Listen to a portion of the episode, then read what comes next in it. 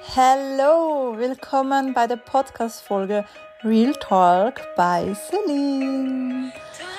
Es ist wie ein Wohnzimmertalk und wir reden Tacheles. Ich freue mich, dass du mit dabei bist und ich wünsche dir ganz viel Spaß.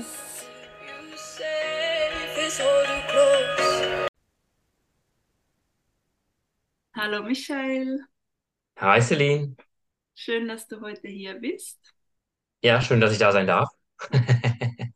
Ich freue mich.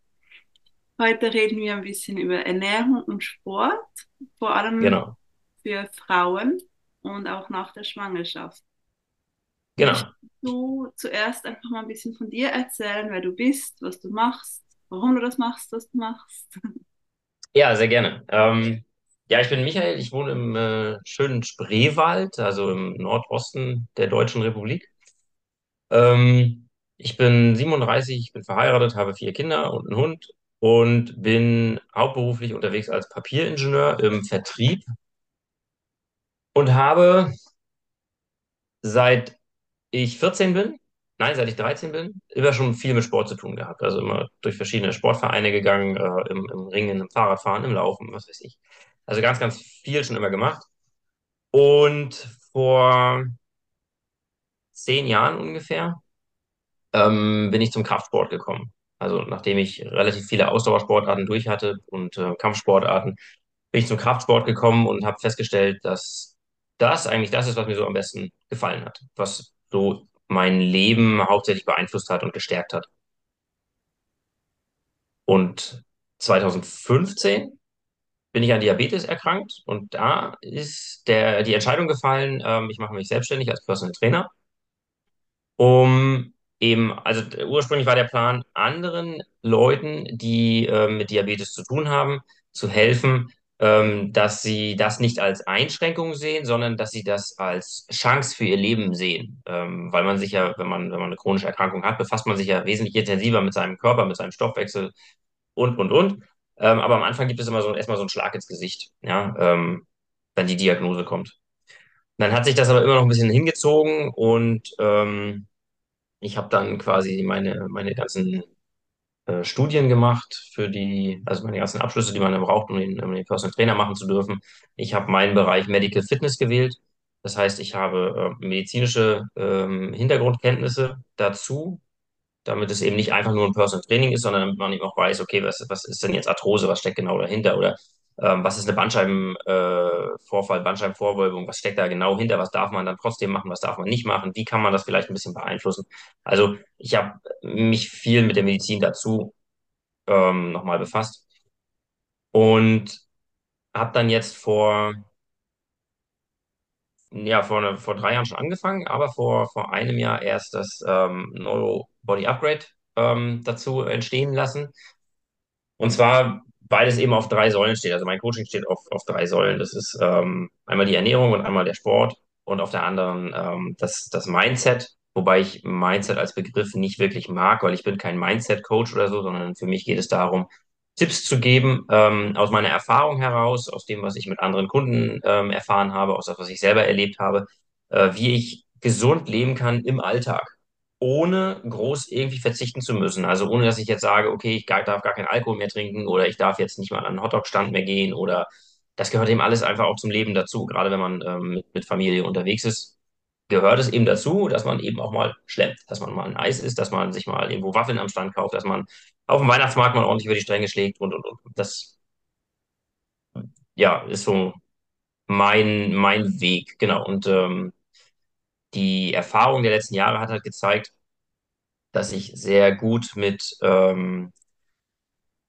äh, mit Kunden arbeiten kann, die vor kurzem Eltern geworden sind. Ähm, egal ob jetzt Männer oder Frauen. Einfach weil ich, weil ich selber das lebe. Also wie gesagt, ich habe einen Hauptjob, ich habe ähm, selber große Familie ähm, und finde trotzdem aber die Zeit für mich, um, um mein Training zu machen, weil es mir eben auch wichtig ist, weil es auch meiner Familie damit besser geht, wenn ich ausgeglichen bin. Und ähm, weil viele Frauen nach dem Rückbildungskurs auch immer noch dieses, ähm, diesen Gedankensprung haben, naja, ich habe eine Schwangerschaft hinter mir, ich werde nicht mehr so aussehen wie früher. Und das ist totaler Quatsch. Und auf der Gegenseite bei Männern ist es ebenso. ähm, naja, wir haben jetzt die Verantwortung für ein Kind und ich muss jetzt die Verantwortung für meine Frau und mein Kind tragen. Ich habe gar keine Zeit mehr ähm, für Sport. Das ist genauso Quatsch. Ähm, und deswegen habe ich mich auch in die Richtung ähm, weiterentwickelt. Einfach weil es mir persönlich ein Anliegen ist, den Leuten zu zeigen, es gibt keine Begrenzung zeitlich, räumlich oder äh, geistig. Ja, man muss sie halt einfach mal durchbrechen. Genau. Mhm. Mega gut. Finde ich mega wichtig. Ich selber habe jetzt zwar noch keine Kinder, aber ich sehe das halt auch so im Freundeskreis und so oder auch bei Bekannten, dass es dann oft eben so auf der Strecke bleibt, sobald Kinder da Ja, sind. Also selber dich vernachlässigst und finde ich allgemein halt nicht gut. Wie du schön gesagt hast, wenn du selber ausgeglichen bist und es dir gut geht, kann es auch besser für die Familie da sein, oder? ge- genau, genau. Mhm. Ja, das ist so. Und gerade für junge Mütter ähm, ist es relativ wichtig, einen gestärkten Körper zu haben. Ja, ein ganz einfaches Beispiel ist, ähm, wenn ich zum Beispiel ähm, mit dem, mit dem Kind unterwegs bin und ich habe eine Babyschale in der Hand, dann habe ich die Babyschale nicht nur fünf Minuten in der Hand, sondern es kann auch mal passieren, dass ich sie halt 10, 15, 20 Minuten tragen muss. Und dann ist das eine extrem einseitige Belastung. Die ist für einen Untrainierten, ist die ähm, relativ gefährlich, weil ich eben meine Wirbelsäule damit schädige oder eben auch mein Schultergelenk damit schädige. Oder eben auch dazu führt, dass es ständig Kopfschmerzen äh, gibt. Ja? Und das ist, für als junge Mutter ist das eine ungewohnte Belastung. Ja, das kann man, dem kann man aber begegnen, indem man eben auf der anderen Seite einfach mal den ganzen Körper, die gesamte Muskulatur durchtrainiert und ein bisschen stärkt. Mhm. Ja, auch mit so kleinen äh, Kniffen aus dem, aus dem Krafttraining, wenn man die quasi umsetzt im Alltag, dann geht es alles schon, schon viel, viel leichter. Ja. Und deswegen ist es auf der einen Seite sehr, sehr schade, dass die Leute es nicht machen, aber auf der anderen Seite eben umso wichtiger, dass sie es machen sollten. Also diesen Fokus wirklich auch zu behalten, zu sagen, ähm, ich habe vorher, also vor der, vor der Schwangerschaft und vor dem Kind schon einen gewissen Lebensstil gehabt und ich darf ihn nach der Schwangerschaft ähm, und mit dem Kind eben auch weiterführen. Natürlich in gewissen Grenzen. Ja, so ein Kind braucht halt viel, viel Zeit, das ist schon klar, aber man darf sich selber eben nicht vergessen. Man selber ist ja auch noch ein Mensch. Mhm. Genau. Also ich finde, ich sehe manchmal auch Frauen, die trainieren sogar mit ihren Babys zusammen. Also das Ja, funktioniert ja irgendwie auch.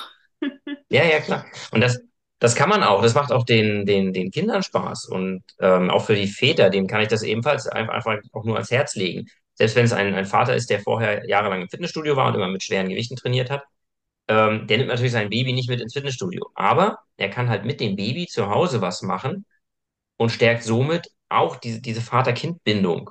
Ja, das ist halt nicht, der Pa- Papa ist da nach der Arbeit mal und dann ist er wieder weg im Fitnessstudio, sondern der Papa ist eben auch zu Hause und der Papa kann mit mir was machen und das ist schön. Ja, das stärkt eben auch so ein bisschen das Miteinander. Und entlastet auf der anderen Seite die Frau. Zumindest für die halbe Stunde, die man Sport macht. Ja, Ab wann nach der Schwangerschaft begleitest du die, vor allem jetzt auch die Frauen? äh, grundsätzlich ist für mich die Voraussetzung, dass ein Rückbildungskurs abgeschlossen wurde. Dabei ist es egal, ob der jetzt irgendwo bei einer, bei einer Hebamme oder bei einer Praxis oder, oder, oder online gemacht wurde. Krankenkassen bieten es mittlerweile auch online in Deutschland an. Ähm, aber das ist so für mich die Grundvoraussetzung. Das muss abgeschlossen sein. Was ist denn das? Keine Der, Ahnung. der, Rückbe der Rückbildungskurs ist im Grunde, ähm, wird, jetzt muss ich überlegen, wann, wann fängt man damit an? Nach drei, vier, fünf, sechs Monaten, irgendwie sowas, also relativ zeitnah nach der, nach der Geburt, um äh, quasi den Körper zu unterstützen, alles, was während der natürlichen Geburt in Mitleidenschaft gezogen wurde, wieder an Ort und Stelle zu bringen, wieder etwas zu stärken, ähm, dass, ich sag mal, die natürlichen muskulären Vorgänge wieder dort sind, wo sie mal waren, beziehungsweise wieder eine, eine vernünftige Grundlage bieten. Ja, ähm, ein Beispiel ist zum Beispiel ähm, das Wasserhalten. Ja, also ähm, da, äh, die, die Schließmuskulatur ähm, der Blase funktioniert zum Beispiel nach der Geburt oft nicht richtig. Dafür ist der Rückbildungskurs eben da, um das wieder zu stärken. Dann ähm, ist natürlich die Bauchmuskulatur, kann man sich ja vorstellen. Ja, wenn ich ähm, zwei Muskelstränge habe, die von oben nach unten so wachsen und während der Schwangerschaft immer weiter auseinandergehen, dann entsteht natürlich hier in der Mitte ähm, ein Spalt. Und der muss wieder auf normalem Niveau sein. Ja, man sagt immer so ein bis zwei Finger breit darf der, darf der höchstens sein, äh, bevor ich wieder mit Sport anfangen kann. Und auch das ist ähm, Rückbildungskursgeschichte. Ja, dass sie dort eben wieder eingreifen und die Muskeln wieder dahin bringen, wo sie eigentlich hingehören. Okay, interessant. Und was sind so vielleicht auch die Glaubenssätze, wo oder mitschwingen. Du hast vorher schon einmal gesagt, ja, dass viele glauben so, ja, nach der Geburt, dann ist es einfach so. Also dann, ich glaube nie mehr wieder die Figur, die ich vorhabe. Gibt es auch noch andere, andere Themen, die da mitschwingen? Ja, ganz, ganz viel. Also ähm, das größte Thema ist die Zeit. Das ist so das, das absolute Thema. Und ähm, das ist auch nicht vorbei mit, ähm, mein Kind ist jetzt zwei Jahre oder so. Ähm, ich habe tatsächlich auch äh, Leute kennengelernt, die haben zwei Kinder, das, das eine ist zwölf, das andere ist neun und die sagen, sie haben keine Zeit, sie müssen auf die Kinder aufpassen. Ja, Kinder kommen ähm, nach Hause, machen ihre Hausaufgaben und spielen in ihrem Zimmer und sind zufrieden, dass sie in ihrem Zimmer spielen können. Und die Mama sitzt dann halt ähm, im, im im Wohnzimmer, macht vielleicht ein bisschen sauber oder, oder bereitet das Abendessen vor oder wie auch immer oder setzt sich selber nach getaner Arbeit auch einfach mal hin und entspannt eine halbe Stunde. Ähm, das soll auch alles sein. Aber oft sehe ich halt diese Ausrede keine Zeit als keine Lust. Und dahinter steckt dann halt wieder, man muss halt was machen. Ja, ähm, das ist so eine, es ist schon eine, eine Überwindung. Ich meine, jeder, der Sport macht, weiß es. Am Anfang ist es immer schwierig, oder nach einer Krankheit wieder einzusteigen oder nach einer Verletzung wieder einzusteigen. Es ist immer wieder schwierig, weil der innere Schweinehund muss jedes Mal erstmal wieder bekämpft werden. Die, die lange Sport machen und wissen, ähm, welche positiven Auswirkungen das auf den Körper hat, auf den Kreislauf, auf den, auf den Kopf vor allem auch, ähm, die haben diesen Schweinehund auch nach längerer Pause nicht. Aber gerade die, die jetzt anfangen, und dazu zählen halt junge Mütter eben dazu, ähm, die haben diesen Schweinehund eben sehr, sehr extrem und schieben ganz gerne die Kinder vor. Ja, also ich glaube, es ist einfach diese Überwindung, deswegen wird dann eben gesagt, ich habe keine Zeit. Oder ähm, oftmals hört man auch, ich habe kein Geld dafür. Oder ähm, ja, ich weiß ja nicht. Äh, Wie gesagt, das meiste ist halt Zeit. Was ich eben auch oft höre, ist, es funktioniert sowieso nicht. So, und dann fragt man nach, warum funktioniert es denn nicht? Ja, das hat mir meine Frauenärztin gesagt, das hat mir mein Hausarzt gesagt, das sehe ich bei Freunden im, im, im, im Bekanntenkreis, ich sehe es in den Kitas, die Mamas sehen alle ein bisschen, ein bisschen schwammig aus, außer die, die magersüchtig sind. Ja, solch, solche Aussagen kommen dann tatsächlich. Und das ist Quatsch, ja, wenn man dann sagt, naja, vielleicht ist sie gar nicht magersüchtig, sondern vielleicht hat sie es einfach geschafft, wieder über Ernährung und Fitness ihr Leben in den Griff zu kriegen. Nein, nein, nein, nein, nein, das, die ist so dünn, das ist, das ist Quatsch. Ähm, also es ist schwierig, die, die Leute dann davon zu überzeugen, aber die, die es gemacht haben bis jetzt, ähm, haben gesehen, dass es tatsächlich eben funktioniert, ja. Genau. Aber die größten Glaubenssätze, wie gesagt, sind so Zeit als Ausrede. Ich glaube tatsächlich, dass es einfach nur eine Ausrede ist, ja, weil ähm, wenn du eine junge Mutter bist, nur mal als Beispiel, dann schläft dein Kind drei bis viermal am Tag für mindestens eine Stunde. Und es geht ja nicht darum, zwei Stunden Kraftsport zu machen, sondern es geht ja einfach darum, dem Körper überhaupt Bewegung und äh, eine muskuläre Belastung zu geben. Also ja, auf der einen Seite wollen, will man in diesen Pausen dann auch mal abschalten und sich auch einfach mal zurücknehmen und äh, ausruhen, aber der Sport gibt dir halt so viel Energie. Ich meine, du weißt es selber, wenn ich das richtig mitgekriegt habe, du machst ja auch viel Sport. Der Körper gibt dir Energie zurück. Und das kann mehr Energie sein als das, was du in, in 20 Minuten Powernap bekommst. Absolut. Ja, und vor allem langfristiger, langfristiger. Genau. Ja, das, eben den Anfang ist manchmal in gewissen Momenten so eine Überwindung, aber Ja, wenn du gemacht hast, ich finde, es, es gibt dir so viel. Also ich sage, wenn ich mehrere Tage meine Meditation und Sport nicht gemacht habe, ich merke das extrem. Ich merke es körperlich, ich merke es psychisch. Ja, Ich bin einfach dann viel ausgeglichen, auch wenn es mal nur zehn Minuten sind, auch wenn ich gerade sage, okay, jetzt, ich habe heute so viel los. Klar, zehn Minuten ist jetzt nicht mega lang, aber trotzdem hilft mir das schon, dass ich ja, fitter bin am Tag, ähm, auch schon stolz, hey, ich habe mindestens was gemacht, auch wenn ich nicht viel Zeit hatte, ich habe was gemacht. Und vor allem für, für mich, ich finde vor allem für das Mindset, für den psychischen Ausgleich macht es extrem viel mit mir, ob ich gemacht ja, genau, genau. Und dabei ist es eben auch egal, ob du es ähm, 60 Minuten machst oder 10 Minuten machst. Ja, ähm, es kommt halt darauf an, wie intensiv du diese 10 Minuten nutzt, aber es ist auch es ist ja nicht nur der Sport, sondern es ist auch einfach dieser Moment, etwas anderes zu tun als das, bei dem du gerade sitzt. Ja, man kennt es immer, diese, diese Vorgaben aus den äh, Gesundheitsschulen oder Rückenschulen. Ja, wenn du einen Büroarbeitsplatz hast, alle Viertelstunde einfach mal aufzuste aufzustehen und dich fünf Minuten lang zu bewegen. Das kommt halt nicht von ungefähr. Das hat alles was schon mit dem gesunden Leben zu tun. Ja, das macht vielleicht jetzt ähm, so ein Spaziergang über den, über den Betriebsflur, macht vielleicht jetzt keine, keine dicken Oberschenkel und keinen flachen Bauch, aber es hilft, den Kopf Das ist, das ist ganz wichtig dabei, genau. Ja, genau, Sitting Breaks zu machen. Mega Ja, wichtig. ja, absolut. Ich sage auch immer den, vor allem Frauen, ähm, einfach mal ein, für ein oder zwei Lieder einfach tanzen. Ja, ja, es, es klingt so simpel, aber das ist etwas von der weiblichsten Energie, was du machen kannst. Und das kannst du auch so gut mit Kindern zusammen machen. Das macht auch ja, Freude. Und ich meine, was sind das? Zwei bis fünf Minuten und dein, dein ganzer Tag ist schon anders, weil du, du bringst Energie rein, du bewegst dich, du hast Spaß daran und überhaupt nicht nachdenken, wie das jetzt aussieht. Einfach tanzen. genau. Und ich bemerkte, dass doch einige haben damit sogar Mühe, obwohl denkst du so, ja, weißt du, das ist doch gar nicht schlimm, niemand sieht, ich als eben deine Kinder. Haben da, da haben schon einige Überwindungen, aber wenn sie es dann gemacht haben, fühlt es sich richtig gut an. Und das ist auch etwas, das kannst du jeden Tag einfach kurz mal mit einbauen. Mit Ja, Kindern. klar. Genau. Mhm. Genau. Kleine, kleine Auszeit für sich. Und so wie du sagst, es beobachtet dich keiner. Es sieht dich keiner. Mhm. Ja. Voll. Das ist eben auch wegen dem Nicht-Sehen, äh, auch so ein Grund, warum ich gesagt habe, ich mache das ganz gerne online, weil du hast dann Einzelcoaching. Also es ist, das Coaching läuft dann genauso ab wie wir beide. Wir sitzen jetzt hier, ja, beziehungsweise in dem Moment stehen wir dann natürlich, ne? Ähm, aber es sieht dich keiner. Also außer ich und du sieht dich keiner und sieht mich keiner. So. Und das ist viel, äh, viel persönlicher, ne? Und du kannst ähm, besser agieren. Vor allem kannst du eben auch, ähm, oder hast du nicht diese, diese Scham, okay, wenn ich mich jetzt so dahin drehe ähm, und dann äh, meine Kniebeuge mache, dann sehen vielleicht die Jungs da hinten meinen Hintern oder so. Das gibt's einfach nicht. Ne? Ähm, das ist auch so ein Punkt, was ganz viele Frauen ähm, haben, dieses, dieses Schamgefühl. Noch schlimmer sogar die Männer. Ah, Ja. ja? Ja, also es gibt weniger Männer, die ins Online-Coaching gehen, als die Frauen.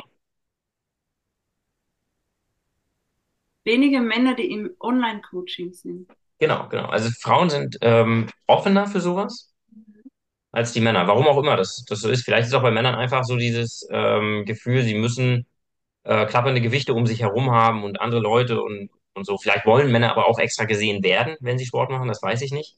Ähm, aber Frauen sind offener für diese, für diese Online-Coaching-Geschichten, genau, lassen sich eher auf diese Geschichten drauf ein. Ja, die feiern ihre Folge halt für sich.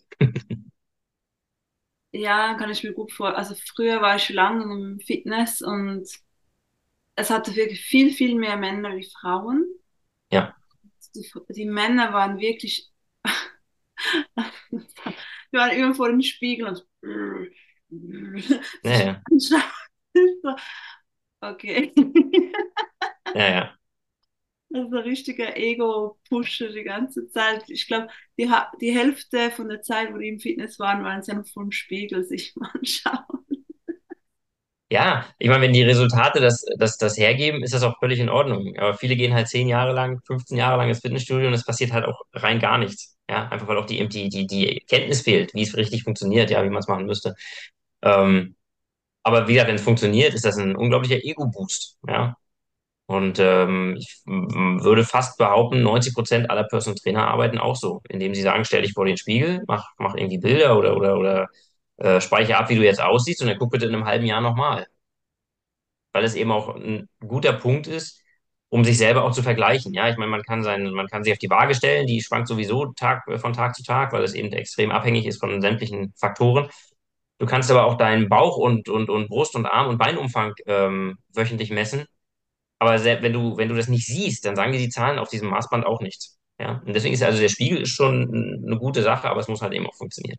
Dann ist das ein unglaublicher Motivationskick. Absolut. Finde ich was ganz Wichtiges. Also das mache ich Ja, auch. Ab und zu mal einfach wieder ein Foto, um einfach zu sehen, hey, hat sich überhaupt was verändert oder nicht, weil genau. also vor allem ich, ich, gut, jetzt habe jetzt hab ich eine Waage, aber normalerweise, ich hatte gar keine Waage, Hm. weil auch früher, wo ich sehr extrem Kraftsport gemacht habe, ich habe ja dann Fett abgenommen und Muskelmasse zugenommen. Hm. Manchmal hatte ich ja dann mehr Gewicht wie vorher, also das finde ich, Ja, auf das kannst du überhaupt nicht gehen, schlussendlich. nein, nein, nein. Foto finde ich ein, ein ganz, ganz was Gutes. Ähm, an was ich es dann manchmal auch gemerkt habe, ich habe selten Hosen an und ich weiß noch, da hatte ich irgendwann wieder Jeanshosen an, weil ich schon lange nicht mehr anhatte. Und dann dachte ich so, hä, die waren doch immer eher eng, also weißt du, so knapp mit dem Zug, Ja, ja. so, so viel Platz. Ich so, ja, ich habe, glaube abgenommen. Ja, Ja, wenn, wenn du halt keine Fotos machst und dich nicht messt, und so merkst du es halt dann manchmal auch gar nicht. Also bei mir ist es mehr so dann im Außen, dass die Leute, hey, hast du abgenommen? Ich keine Ahnung, kann es sein. nee, genau. Ja, weil man sich ja auch sel- selber jeden Tag sieht. Ne? Ja, Dann, dann sieht man die Veränderung nicht, genau. ja, Ja. genau. Ähm, mir kam gerade noch was, ähm, Ernährung. Mhm. Wie ist das? Schaffst du das auch an mit den Kunden? Genau, also auf jeden Fall, das ist, ähm, das ist, äh, das sind ja diese drei Säulen, ne? Mindset, Ernährung und das ähm, Fitness-Coaching. Und Ernährung äh, gebe ich, gehe ich immer zwei Wege. Das muss, das ist aber kundenabhängig. Ja, also es gibt Kunden, die sagen, ähm, ja, Ernährung können wir uns anschauen, aber bitte, äh, ich bin da ziemlich eingefahren, ja. Ähm, da passe ich dann auf, dass wir quasi die Gewohnheit, die Ernährungsgewohnheit nehmen und sie nur optimieren. Also ich sag mal, wenn jemand sagt, ähm, er isst kein, kein Frühstück aus Gewohnheit heraus, weil er einfach morgens gerne die halbe Stunde länger schlafen möchte, dann ist das völlig in Ordnung, dann darf er das auch tun, aber dann äh, schaue ich, dass quasi eine der ersten Mahlzeiten ähm, Kohlenhydrate und Eiweiß ähm, in einem hohen Anteil mitbringt. Ja, ob es jetzt ein Proteinshake ist äh, mit, mit was weiß ich, einer, einer Banane dazu oder also als Beispiel, ähm, das muss man dann mit dem Kunden gemeinsam abstimmen, was, was jetzt so seine Vorlieben sind. Ähm, wenn jetzt der Kunde sagt, ja, ich esse gerne Frühstück, aber mit Armut habe ich es nicht so, dann guckt man natürlich, dass die Makronährstoffverteilung und die Kalorien irgendwie ähm, dementsprechend umgebaut werden, ähm, dass es passt. Wenn jetzt aber ein Kunde kommt und sagt, boah, du, ich bin, bin völlig offen, ich habe überhaupt gar keine Ernährungsstrategie, ich esse, wie es gerade passt, dann geht man natürlich in die Vollen und dann ähm, wird natürlich geguckt, okay, was, was bist du für ein Typ? Ja, wie ist, ist dein Stoffwechsel? Äh, wie kann man damit arbeiten? Und dann wird richtig ein Plan entwickelt, dass man sagt, okay, wir haben jetzt ähm, drei Mahlzeiten oder fünf Mahlzeiten oder sieben, acht, was, also was der Kunde dann für sich optimal empfindet, ja. Ähm, und dann kann man wirklich Vollgas geben. Kann man wirklich die Frühstück anpassen und Mittag und Abend die Zwischenmahlzeiten ordentlich anpassen, so dass es äh, dann auch wirklich auf maximale Ergebnisse in kürzester Zeit auch ab, äh, darauf hinausläuft. Ne? Ähm, das sind so diese beiden Wege. Also wenn wirklich der Kunde offen ist für alles, dann gibt es entsprechend Vorgaben. Und wenn der Kunde nur sagt, naja, ich bin da relativ eingefahren, ich will da eigentlich nichts dran ändern, dann äh, schaue ich schon, dass wir nur in die Optimierung reingehen.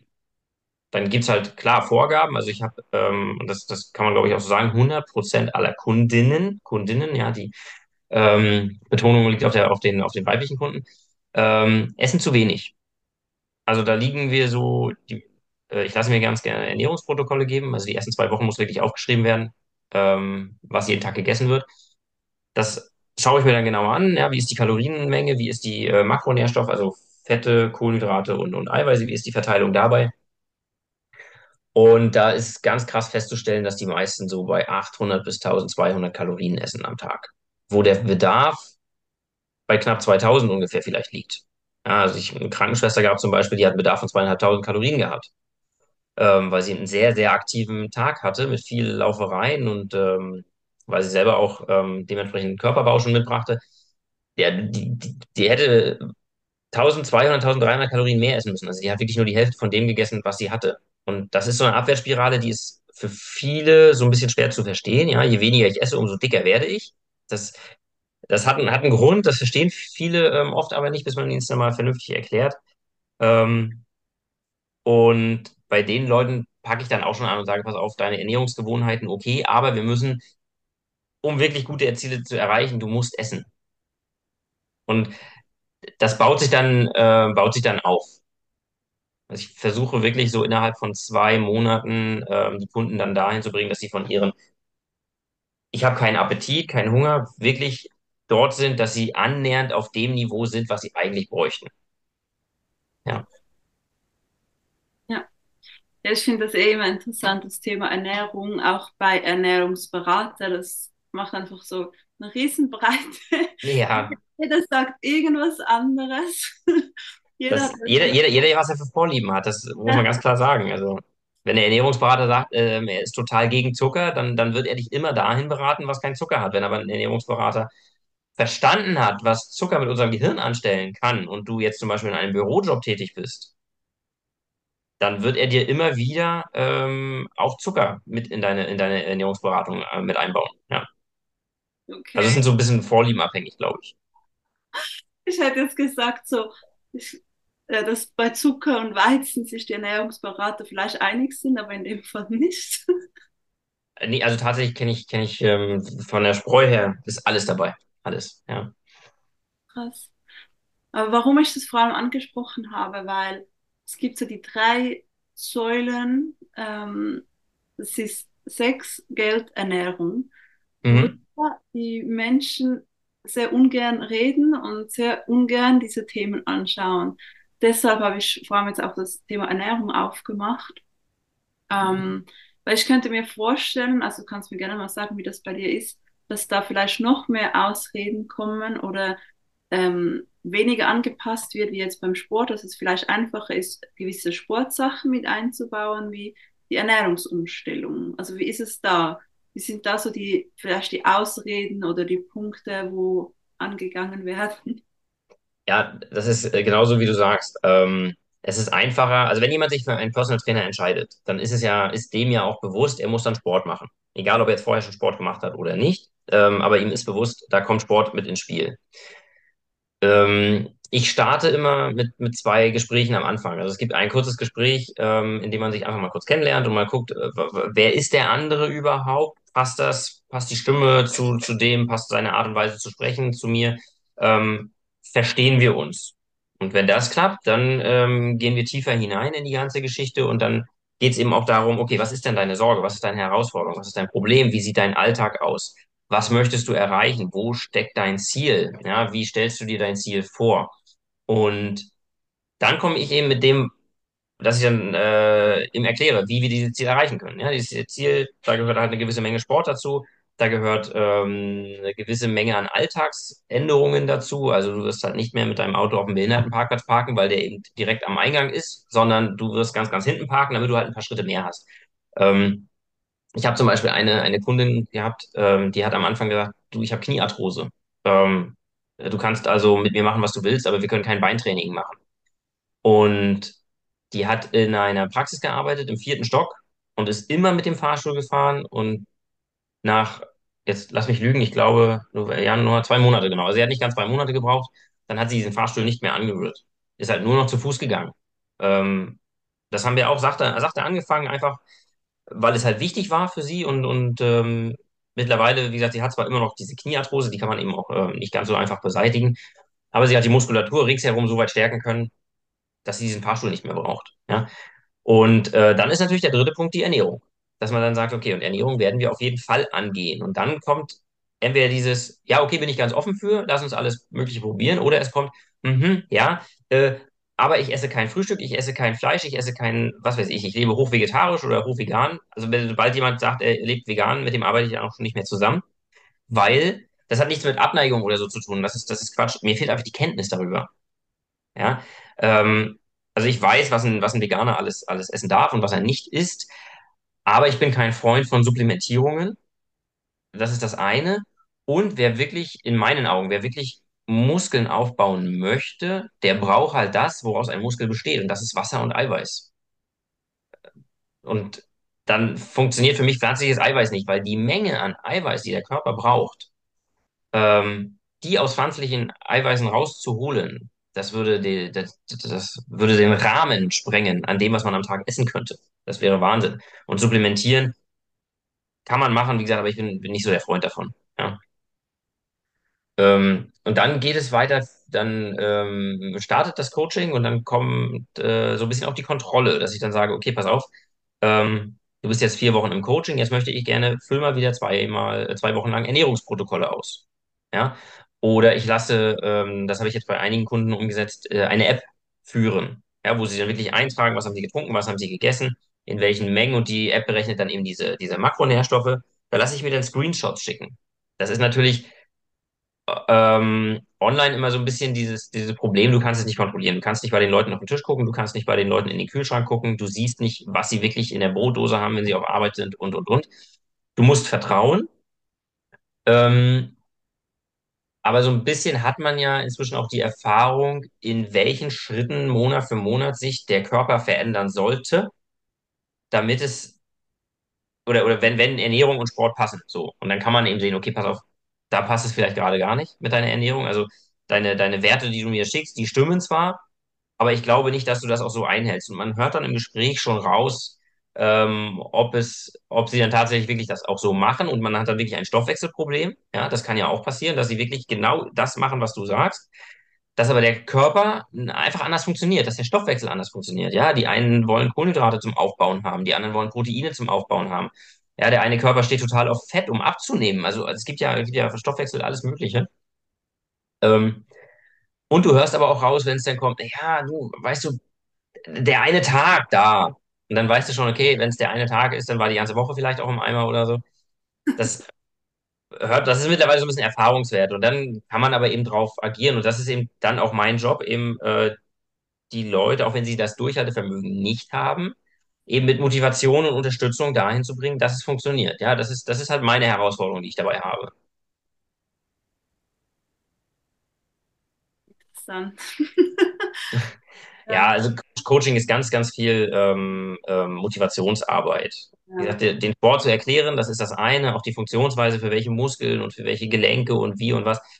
Das ist das eine, aber das andere ist eben wirklich die Motivation, die, die ähm, Leute wirklich bei der Stange zu halten und weiter zu motivieren, dran zu bleiben. Ja, das, das sind so drei, vier Monate und dann haben die meisten aber ähm, diese, diese Erfolge schon für sich und wissen dann, alles klar, ich bleibe dran, dann ist der Schweinehund besiegt.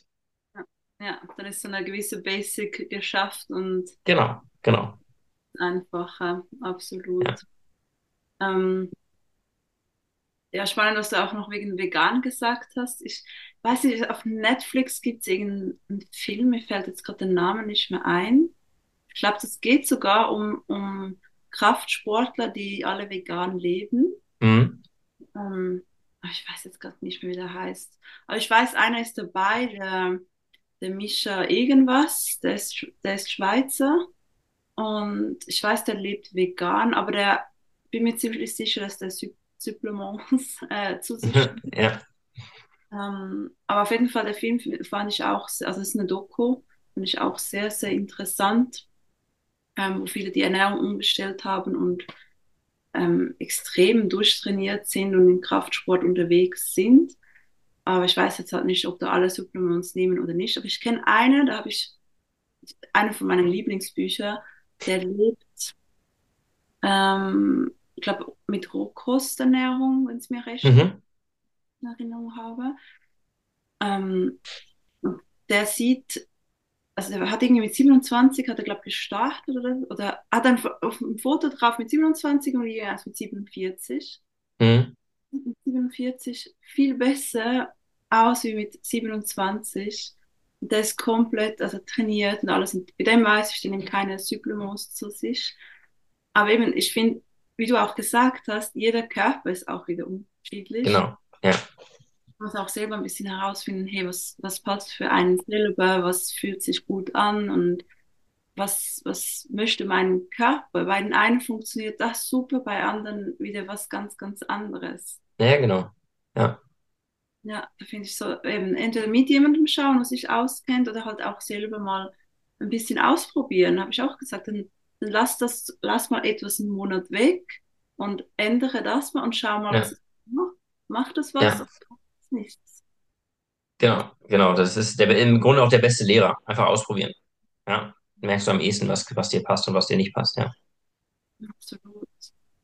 Also ich merke zum Beispiel auch, vorher hast du mal noch Zucker angesprochen, wenn ich das komplett weglasse, das, also es ist bei mir extrem, was sich das verändert, auch vom mhm. Mindset her. Und ich merke dann, wenn ich dann ein bisschen Zucker wieder nehme, wie ich sofort Sti- Stimmungsschwankungen habe, wie ich ja, schneller genervt bin, schneller gestresst bin. Und denke ich schon, okay, crazy. ja. Gibt es andere, Mhm. extrem auf das anschlagen? Ich, mer ich merke das ganz, ganz krass. Ja. Da gibt's ähm, mittlerweile ja auch der, also, was heißt ein Trend? genau die Gegenform eigentlich vom Veganismus, ja, äh, die karnivore Ernährung. Das heißt, es gibt nur Fleisch und nur Fett, nichts anderes, also kein Gemüse, keine Kohlenhydrate, nichts, gar nichts. Und das funktioniert. Das ist wie bei den Veganern auch. Also die Veganer sagen, ihre Ernährung funktioniert mega, hat sich das und das verändert und so. Und ähm, die anderen sagen, die karnivore Ernährung äh, funktioniert. Das und das hat, äh, hat sich super ähm, bewährt und sowas. Und ich persönlich mache das jetzt mittlerweile seit ähm, sieben Monaten auch, die karnivore Ernährung. Also ich esse seit sieben Monaten wirklich nur Fleisch und nur Fett, Eier. Ähm, genau, und also ich habe nie Probleme gehabt. Also Stoffwechsel war immer in Ordnung. Ich habe keine, keine metabolischen Probleme gehabt oder sonstiges. Ähm, habe das mal probiert. Und tatsächlich ist es so, wenn die, also bei mir ist es jetzt so gewesen, wenn ich keine Kohlenhydrate zu mir nehme, das hat, ähm, hat so zwei, drei Wochen gedauert. Aber dann habe ich gemerkt, ähm, dass ich wie stärker geworden bin. Also mal ganz davon abgesehen, dass der Körper sich total verändert hat. Ja, wenn keine Ballaststoffe verdaut werden, dann fliegen aus dem Bauch mal locker drei Liter Wasser einfach raus. Ja, der Darm speichert halt viel, viel Wasser, um äh, Gemüse und, und, und Obst zu verdauen. Wenn du das eben nicht mehr zu dir nimmst, braucht der Körper dieses Wasser nicht. Das heißt, der Bauch wird innerhalb von zwei Wochen extrem flach. Und ich habe eben zusätzlich gemerkt, dass ich ähm, zum einen stärker geworden bin, also meine Kraftwerte haben sich, haben sich ganz ordentlich verändert, aber auch, dass ich geistig fitter bin. Also ich kann mich wesentlich länger auf eine Sache konzentrieren. Ähm, ja, ich, äh, heute würde man sagen, ich habe ähm, ADS als Kind gehabt, ja. Ähm, damals hat man einfach nur gesagt, er ist halt ein bisschen unruhig, der Junge. Ähm, aber tatsächlich ist das so ein, so ein Punkt, äh, den ich sehr, sehr doll gemerkt habe. Also im Studium waren immer so, nach, nach 15, 20 Minuten habe ich angefangen, mit dem Nachbarn Schiffe versenken zu spielen, weil es einfach nicht, konnte mich nicht konzentrieren und hatte auch keine Lust dazu. Und heute kann ich, ähm, was weiß ich, 90 Minuten in einem Meeting sitzen und das stört mich überhaupt nicht. Ich bin voll dabei die ganze Zeit. Also das ist ganz krass, was das bei mir gemacht hat, auf diese Kohlenhydrate zu verzichten. Genau. Ja, das mal so als, als Ausflug nebenbei. Also ich empfehle keinen jetzt aufgrund meiner Erfahrung, ähm, äh, Carnivore zu leben oder so. Das ist Quatsch, weil so wie du sagst, es ist, jeder Mensch funktioniert anders. Und wenn der eine sich eben mit, mit ähm, äh, einer Pizza am Abend glücklich fühlt, dann gehört das für ihn dazu. Wenn er keine Beschwerden hat, ist das völlig in Ordnung. Ich bin da immer ein bisschen äh, zwiegespalten, weil vieles macht uns glücklich, weil zum Beispiel Süßigkeiten ist ja oft so, du hast das als Kind, hast du das als Belohnung bekommen. Also Mhm. macht dich das Anführungsschlusszeichen glücklich, wenn du dir das im Erwachsenenalter wiedergibst. Aber es ist mehr als irgendwas überdecken, wo du gerade nicht hinschauen möchtest und so ein kurzes Glücksgefühl. Und die meisten müssen das immer, immer wieder nehmen, damit sie glücklich sind und denken Ja, dann, ja, das macht mich ja glücklich. Aber dafür ist es meiner Meinung nach ein Suchtverhalten, wo du da aufgebaut hast oder ein, ein Anker, der halt von der Kindheit kommt. Und auch zu sagen, okay, ja, wenn du nichts körperlich spürst, es gibt ja verschiedene Typen Menschen. Ich bin eine, ich spüre sofort, wenn ich was gegessen habe, was mir nicht gut tut. Und es gibt mhm. auch Menschen, wo das vielleicht jahrelang nicht merken, dass ihnen etwas nicht gut tut oder dem Körper nicht gut tut und werden dann irgendwann halt einfach richtig krank. Ja, Es kann sein, dass du im Moment nicht spürst, wenn du dich so ernährst und du, oder auch denkst, es geht dir gut. Wenn du mal die ganze Ernährung umstellst, merkst du erst und auch Sport machst, das habe ich gemerkt im Jahr 2015, wo ich extrem Ernährung umgestellt habe, extrem angefangen Sport zu machen, habe ich gemerkt, shit, ich habe immer gedacht, mir geht's schon gut, ich habe viel Energie. Wo ich das alles ja, geändert habe, ich habe viel weniger Schlaf, also Schlaf gebraucht, ich hatte so viel Energie, ich dachte so, okay, und ich dachte schon vorher, es ging mir gut. Also du, ja, weißt gar nicht, geht es dir wirklich gut, wenn du das andere gar noch nicht kennst. ja. Weißt du, ich meine? Ja, ja, ich, ich, ich weiß, wovon du, wovon du sprichst. Ja, ja. Das ist, ähm, das sage ich vorhin, ich habe normalerweise keine Metabolenprobleme gehabt. Also mir ging's mir ging's ja auch gut, ne? Ähm, in dem Moment, wo ich aber eben diese Kohlenhydrate weggelassen habe und diese Verdauungsthematik mit dem, mit den Wassereinlagerungen im Darm weg war, ähm, habe ich gemerkt, wie leicht man sich überhaupt eigentlich fühlen kann.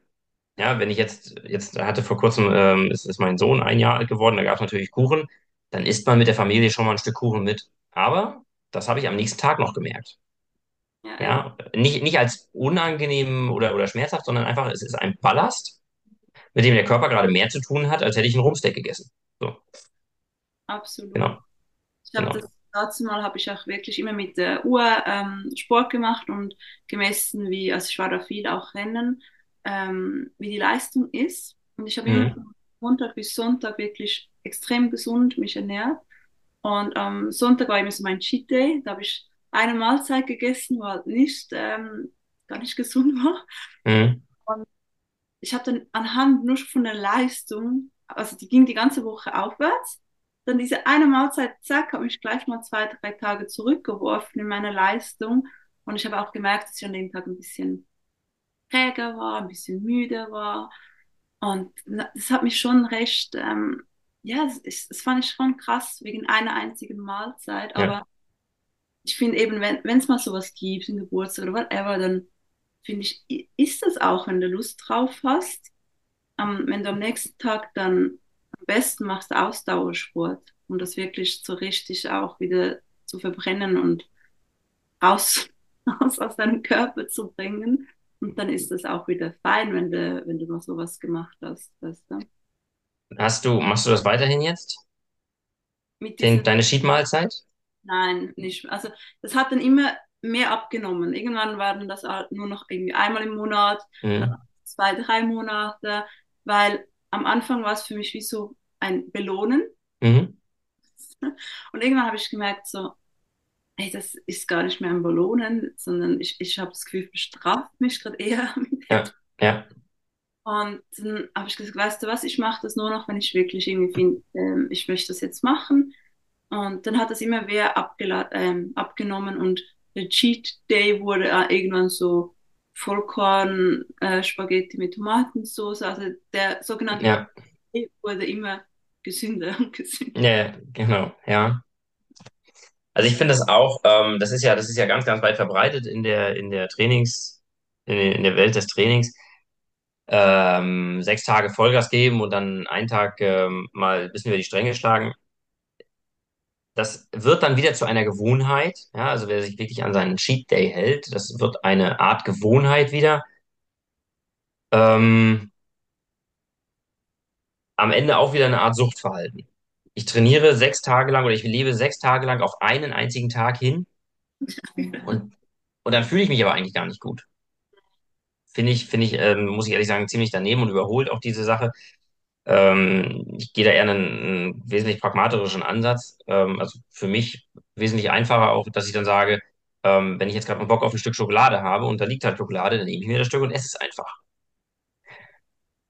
bisschen muss die Ausnahme natürlich sein, okay, nach dem Abendbrot vielleicht nicht unbedingt mehr, ja, weil über Nacht eben wieder andere Stoffwechselprozesse einsetzen und dann ist natürlich ähm, Schokolade hinderlich eher. Wenn ich jetzt ähm, aber, was weiß ich, den ganzen Tag im Auto unterwegs bin ähm, und ich habe halt einfach mal Bock auf ein Duplo oder so, dann geht entweder an der Tankstelle halt ein Duplo mit über die Kasse, ja, oder ich muss, was weiß ich, habe ein Stück Schokolade in einem Rucksack oder so. Ähm, also dieses Verhalten, wirklich zu sagen, ich ähm, lebe jetzt sechs Tage äh, streng, um dann an einem Tag so ein bisschen über die Stränge zu schlagen. Ich glaube, das ist überholt. Ja, also man, man soll während dieser ganzen Gesundheitsgeschichte und seinem gesunden und glücklichen Leben auch zufrieden sein. Und dazu zählt es für mich eben auch, wenn ich Bock auf was, was Süßes habe, dann, dann nehme ich mir das einfach. Es darf halt in Maßen sein, aber nicht in Massen. Ne? Die Dosis macht das Gift nach wie vor. Ähm, aber warum soll ich mich sechs Tage lang äh, äh, fesseln, ja, um dann einen Tag Vollgas zu geben und es am Tag danach wieder bereuen? Ja. Also bereut habe ich das sozusagen nie. Und ich habe auch in den Tagen, ich habe es wirklich genossen, das Essen, was ich sonst Mhm. habe. Es war für mich nicht so, oh, jetzt muss ich die ganze Woche ähm, das durchstehen sozusagen, um dann am, am Sonntag dieses Cheat Meal zu essen. Gar nicht. Also auch, was ich unter der Woche gegessen habe, ich habe das absolut genossen und geliebt. Ähm, für mich persönlich war es in dem Moment gut, weil das, was du jetzt sagst, das finde ich auch, also ich finde es absolut ähm, auch, wie soll ich sagen, gesünder. Finde es absolut gut und habe das mittlerweile auch so. Aber zu diesem Zeitpunkt hätte ich das nicht gekonnt, weil wenn ich dann mal Mhm. eine Ausnahme gemacht hätte, dann wäre es wieder eine Ausnahme und wieder Ausnahme und da hätte das wieder ein Ausmaß angenommen, Ja. meine Ernährung nicht durchgezogen hätte. Und deshalb hat es für mich in dem Moment sehr, sehr gut gepasst und war auch das Richtige. Ähm, ja, mittlerweile habe ich das auch so wie du. Also das Ja. hat sich verändert. Aber in dem Moment was genau der richtige Weg. Aber eben, du musst Ja, aber das, so wird, wie du gesagt hast, dass du dann die ganze Woche eigentlich so auf Sonntag hin lebst, ja. dann, dann ist es natürlich auch nicht gut. Nee, genau, denke ich auch. Aber das zeigt ja, dass du ein relativ starkes Mindset in dem Sinne hattest. Weißt du, dass du eben gesagt hast, ähm, du genießt jede einzelne Mahlzeit und am Sonntag gibt's halt mal eine geilere Mahlzeit. Weißt du, also das zeigt ja schon, dass du ähm, ein starkes Mindset hast hinsichtlich, hinsichtlich deiner Ernährung und auch diesem Cheat Day, ja, dass das nicht ähm, quasi ein Suchttag ist, auf den du hingearbeitet hast, sondern der kam quasi so als kleines i-Tüpfelchen mit dabei. Ähm, aber das haben halt oder können halt oftmals viele gar nicht. Ja, liegt halt ein Stück Schokolade und dann, dann, ah, nee, ach, na, ich darf nicht, nee, ich muss noch warten. Ja, ähm, oder die Kinder sagen, oh Mama, wir haben mal wieder Bock, Pizza zu essen. Ja, äh, Sonntag, Sonntag. Weißt du, das, Sonntag haben die Kinder dann vielleicht Bock auf Spinat und Ei. Naja, Kinder vielleicht nicht, aber weißt du, dann, dann willst du halt deine Pizza essen, musst aber Spinat und Ei für die Kinder machen. Und ähm, von daher denke ich, ist es für viele wäre es wahrscheinlich einfacher, dem Ganzen immer nur so minimal nachzugeben, dass ich sage, okay, ich habe heute schon eine Dreiviertelstunde Sport gemacht, ich habe bis jetzt auch eigentlich nur gut gegessen. Ähm, auf meinem Kaloriendefizit am Ende habe ich immer noch ein bisschen Platz, dann zack, kann ich ja noch ein Stück essen. Ja. Auch dazu, auch dazu muss man sagen, ähm, es gibt jetzt gerade ähm, eine Studie, habe ich jetzt ähm, vor kurzem gelesen. Also vor kurzem ist gut, das war letztes Jahr. Und zwar haben ähm, Forscher äh, Gruppen genommen, haben sie in zwei Gruppen geteilt und haben gesagt, okay, die eine Gruppe, ähm, ihr esst jetzt genau spezifisch an euch angepasst die Kalorienmenge, also es wird auf jeden Teilnehmer die Kalorienmenge ausgerechnet und das Ganze auf äh, eine bestimmte Makroverteilung festgelegt. Die Gruppe hat quasi nach wirklich ähm, bewiesenen Standards gegessen und die andere Gruppe, da hat man einfach nur gesagt, okay, was weiß ich, äh, Typ A hat, äh, äh, braucht 1800 Kalorien, dann musste er ihm gucken, dass er am Tag 1800 Kalorien isst. Der nächste hat 3000 Kalorien gebraucht, dann wurden ihm auch nur 3000 Kalorien zugeteilt. Aber eben äh, querbeet. Also die haben Burger gegessen, die haben Pizza gegessen, die haben Schokolade gegessen, die haben Gummibären gegessen, die haben alles Mögliche gegessen. Und bei beiden ist rausgekommen, dass die Blutwerte sich nicht verschlechtert haben, also die, weder Cholesterin oder, oder, oder ähm, sonstige Fettwerte oder rot- und weiße Blutkörperchenverteilung oder, oder, oder. Das war alles in Ordnung. Ähm, auch Körper, die, die Körperstoffzusammensetzung an sich hat sich nicht großartig verändert. Das Einzige war wirklich nur, dass die, die nach diesen Standards gegessen haben, sich besser gefühlt haben. Aber ansonsten gab es keine großen Unterschiede. Also nur innere Ruhe oder innere Unruhe. Ansonsten gab es da nicht so die großen, ähm, die großen Unterschiede. Wobei man da wahrscheinlich auch ähm, wieder ein bisschen vorsichtig sein muss, wer wirklich abnehmen möchte oder wer stärker werden möchte, wer bestimmten äh, Ziel haben will, der sollte natürlich das A und O, seine Kalorien, seine Kalorienmenge einhalten oder eben je nachdem unterschreiten oder überschreiten, je nachdem, was er, welchen Weg er gehen möchte, welches Ziel er haben möchte. Und so ein bisschen nach so einem gewissen Standard sollte man schon gehen, ne? Denke ich. Also trotz der, trotz der Studie. Das ist ja auch erstmal nur eine Studie. Ich habe noch keine zweite oder dritte Studie gefunden. lange ging denn die Studie? Acht Wochen. Okay, ja. Mhm. Ja, ich Ja. Es wäre eher spannend, wenn das mal mehrere Jahre so gehen würde, was dann, was dann. Ja, ja. Aber bei sowas laufen ja zum Beispiel auch Studien. Ja, ähm, äh, in den USA laufen jetzt Studien, dass man eben wirklich sagt, diese, diese fünf äh, Ernährungstypen, also die, die Carnivoren, die eben nur Fleisch essen, oder die Omnivoren, die alles Mögliche essen, dann die Vegetarier, die Veganer und die, die äh, Fischesser, fällt mir jetzt gerade der, der lateinische Begriff nicht ein. Ähm, da laufen jetzt Studien ähm, schon seit ähm, mindestens zwei Jahren die wirklich parallel laufen und dann gibt es immer mal wieder so Auszüge und Sequenzen, wie was und so. Ähm, da mal abwarten, was da das große Ergebnis am Ende sein wird. Mhm. Ja, und vor allem ist auch wieder die Frage so, was ist, was isst du denn? Weil einfach, dass du mal meine Seite kennst, ich bin seit ich sechs Jahre alt bin, bin ich Vegetarierin. Also Mhm. sehr, sehr lange. Da war das noch kein Trend, da war das noch sehr verpönt zu der Zeit. Ähm, und ich habe auch lange im ältesten vegetarischen Restaurant gearbeitet von der Welt und da habe ich schon gemerkt, so, weißt du, viele haben dann gedacht, so, ah, vegetarisch gleich gesund. Und Mhm. absolut nicht so. Also auch da kannst du so krass ungesund essen. Und Ja, darum finde ich das immer so schwierig, so, ja, okay, die Person lebt vegetarisch oder vegan, ähm, heißt noch lange nichts. Es kommt darauf an, genau.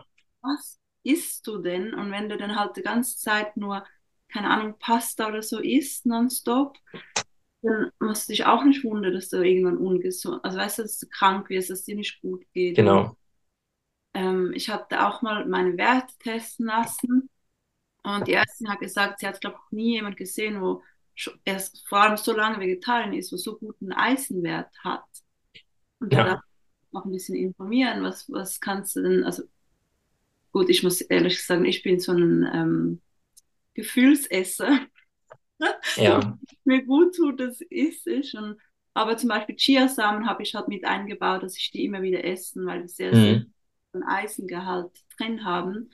Und ich finde, wenn du, egal welche Ernährungsschiene du fahren möchtest, dass du dich auch einfach informierst, so, ja, braucht mein Körper, was ist denn wichtig, dass ich meinem Körper gebe und nicht denkst, ja, nur weil ich jetzt diese Ernährungsschiene mache, dann gleich gesund.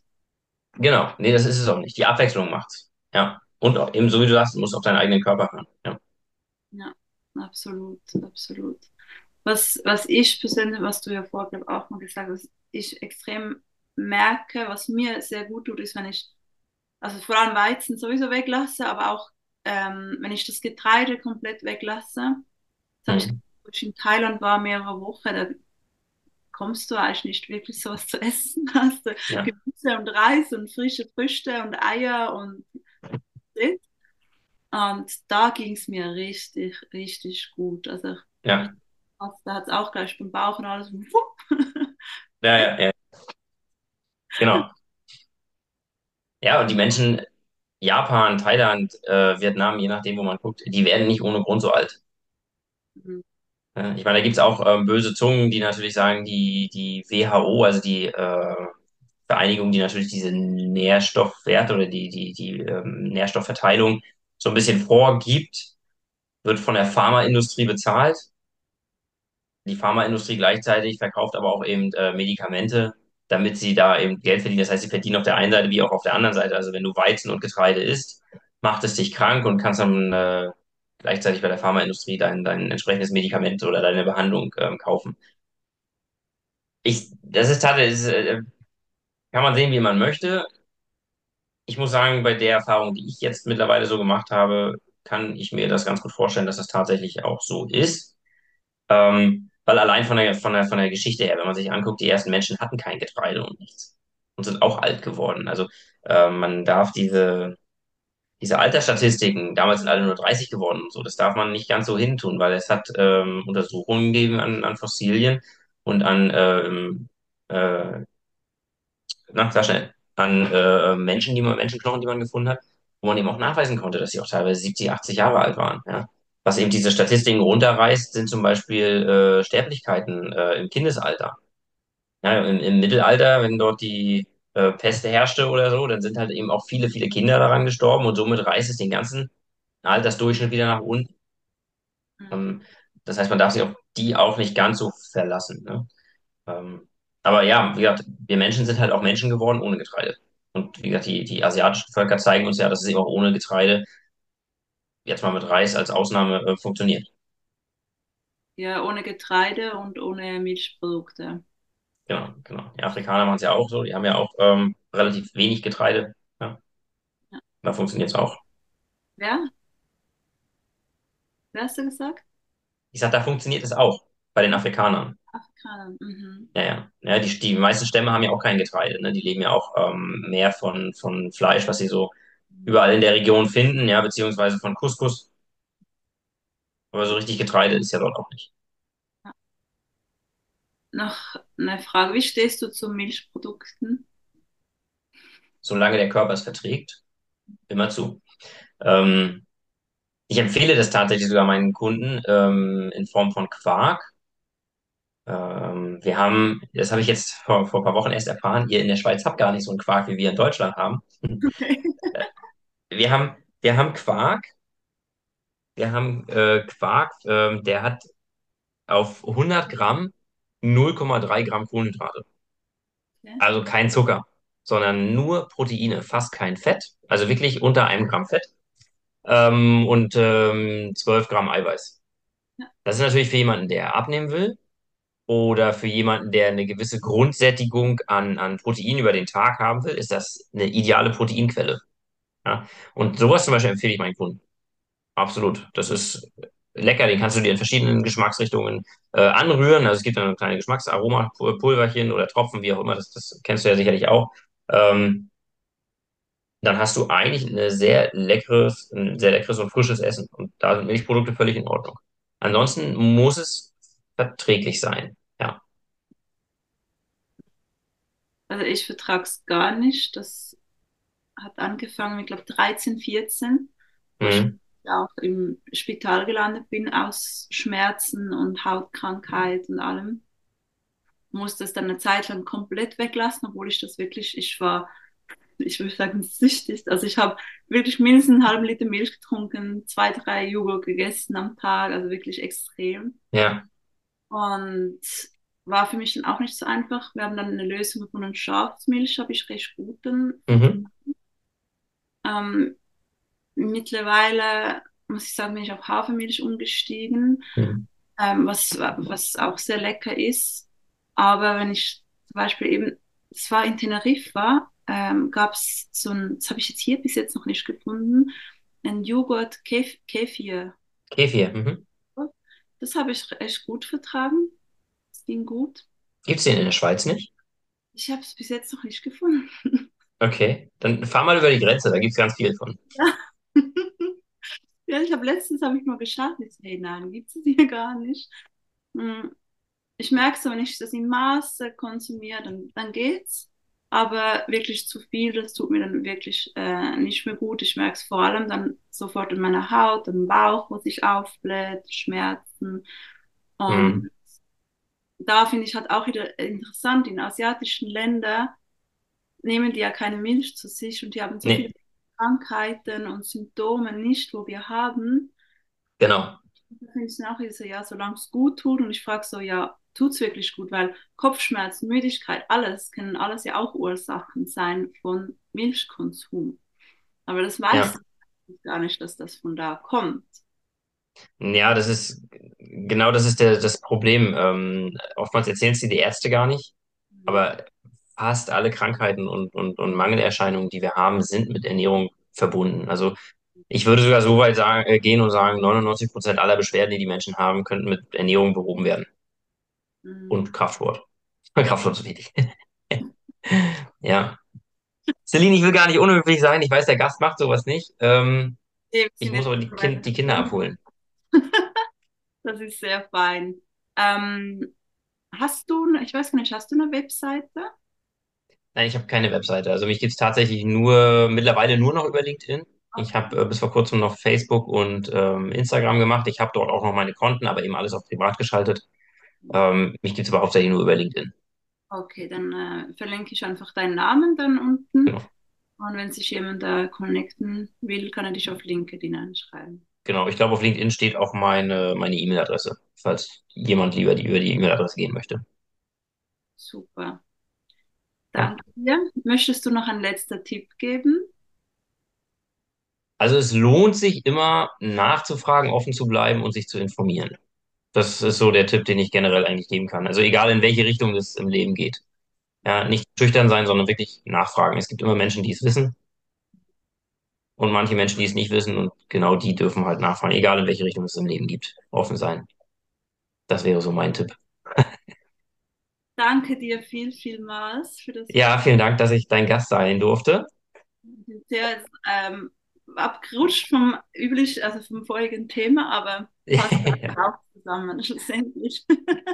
Ja, nee, passt. Also ist auch, ist auch ähm, äh, ein Thema, ich glaube, da kann man 20 Podcast-Folgen machen oder Ja, sogar, sogar einen komplett eigenen Podcast äh, darüber entwickeln, aber genau, absolut. Danke vielmals für deine Zeit sehr ja, gerne. Na dann, mach's gut, ich wünsche ein schönes Wochenende.